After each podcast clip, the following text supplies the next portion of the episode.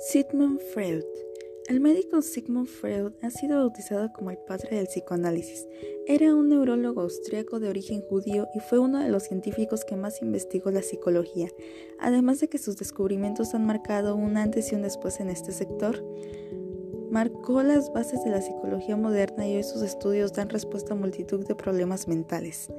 desarrolló un nuevo método que consistía en que el paciente se sentara en un diván y le contara todas sus emociones, pensamientos, recuerdos e ideas tal como los recordaba, sin ningún tipo de filtro o censura.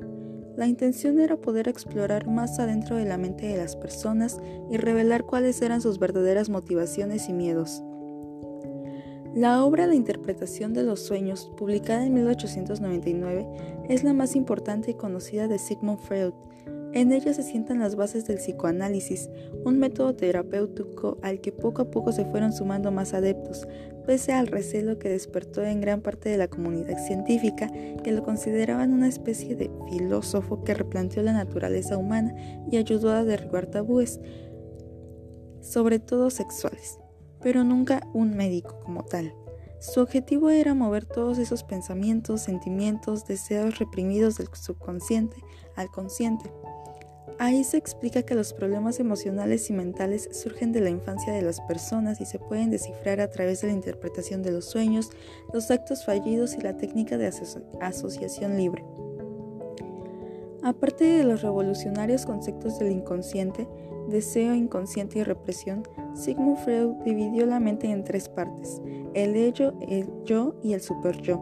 También definió el eros o pulsión de la vida y el thanatos o pulsión de la muerte y desarrolló un método psicosexual que pese a ser criticado por relacionar la sexualidad con conceptos como incesto, perversión y trastornos mentales, incorporó teorías como el complejo de Edipo y derribó tabúes en una sociedad todavía enfermiza y reprimida.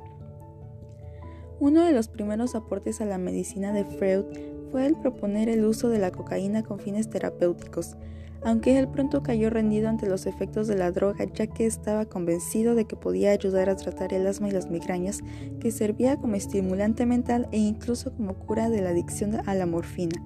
Freud consumió esta sustancia abiertamente durante 12 años, pero nunca se consideró a sí mismo dependiente y no fue hasta la muerte de su padre en 1896 que dejó de hacerlo.